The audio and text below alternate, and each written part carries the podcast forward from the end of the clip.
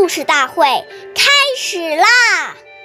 每晚十点，关注《中华少儿故事大会》，一起成为更好的讲述人。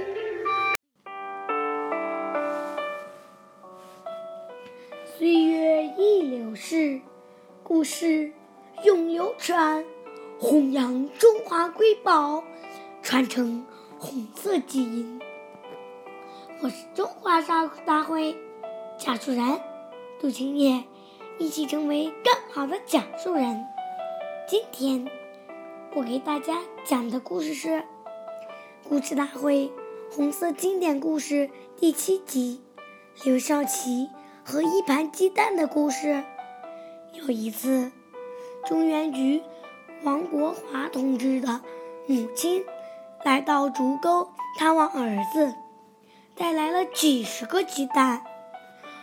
王国华把鸡蛋分作两份，一份送卫生处给了伤员，一份送给刘少奇爷爷补身体。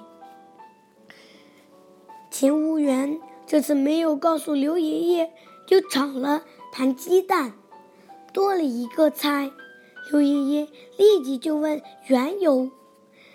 警卫员只好说：“是王主任送来的。”刘爷爷说：“怎么不给我说一声，就多加菜？”首长，您的身体越来越瘦了。不，我感觉很好。你们快把这份鸡蛋送给为人们、为人民流了血的伤病员。感谢大家的收听，我们明天再见。